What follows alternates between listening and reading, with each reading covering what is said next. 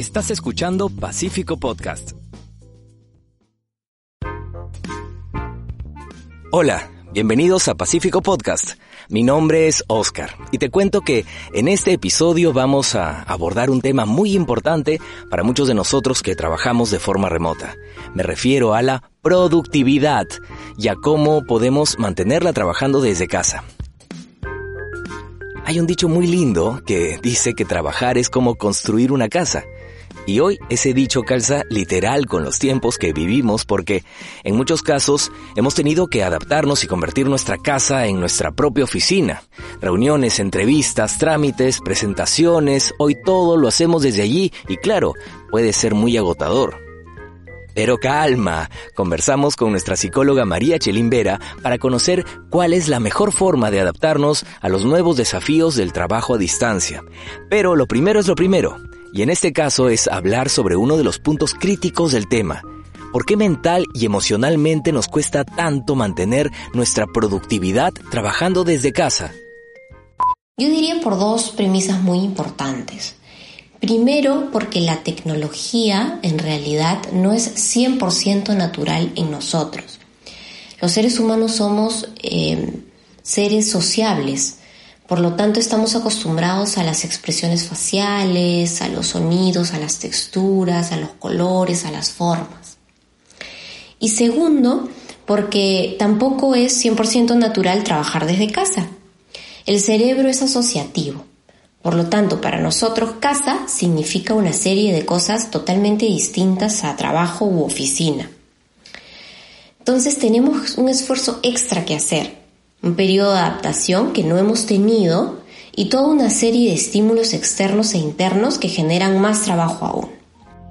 Es interesante lo que dice nuestra especialista porque tiene que ver con nuestra sensibilidad, con cómo somos y cómo nos impacta lo externo. No somos máquinas y me parece que parte de esa dificultad de trabajar en casa es precisamente por las distracciones que tenemos cerca y por los nuevos hábitos a los que no terminamos de acostumbrarnos. ¿Qué podemos hacer entonces para mantener la concentración en el teletrabajo? Atentos a las recomendaciones. Primero está el manejo de nuestro entorno, en disminuir todos los elementos distractores que tengamos. Luego está el manejo de nuestros pensamientos con alguna técnica cognitiva. Si no lo sabemos hacer hay que recurrir al especialista, en este caso un psicólogo. Y luego está el manejo de nuestras expectativas, si tenemos expectativas muy altas, la ansiedad también va a ser alta.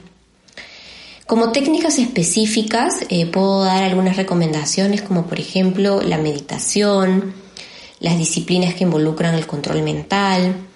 Eh, también va a ayudar a hacer pausas de descanso y desconexión mental entre trabajo.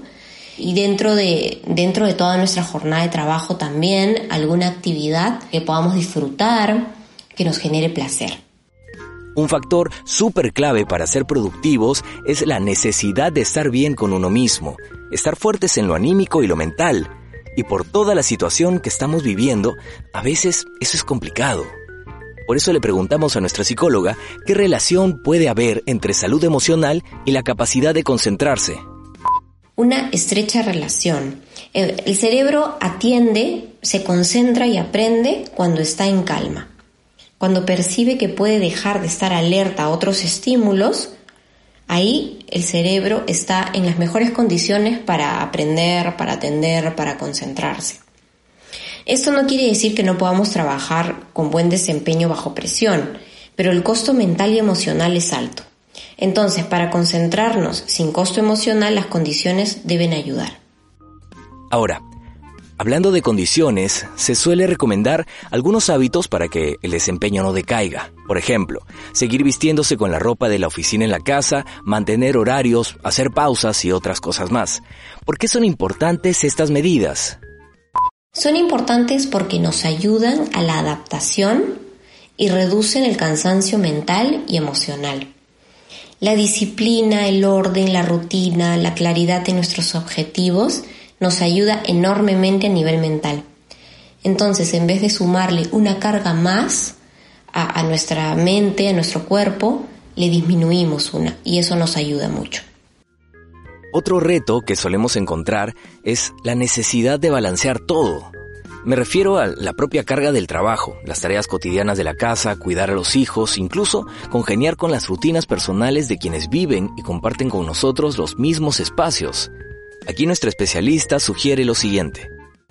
Las recomendaciones podrían ser, en el trabajo, por ejemplo, em, la comunicación asertiva eh, con nuestros jefes, con nuestro equipo de trabajo y el establecimiento de límites, por ejemplo, de horarios, es importante. Y en el tema de la casa, primero la flexibilidad mental mm, en cuanto a nuestras expectativas de cómo debe estar la casa. Y lo otro que ayuda muchísimo es el apoyo mutuo entre las personas que vivimos en esa casa en cuanto a las responsabilidades del hogar y hacer un trabajo en equipo. Excelente. Toma nota de estos consejos y recuerda ponerlos en práctica. Aún en teletrabajo, la productividad y el cumplir nuestras metas siguen dependiendo solo de ti. Claro que puedes. Y sigue nuestro programa en Spotify, Evox y Apple Podcast. Nos encuentras como Pacífico Podcast. Gracias por escucharnos y recuerda, no estás solo. Hasta la próxima.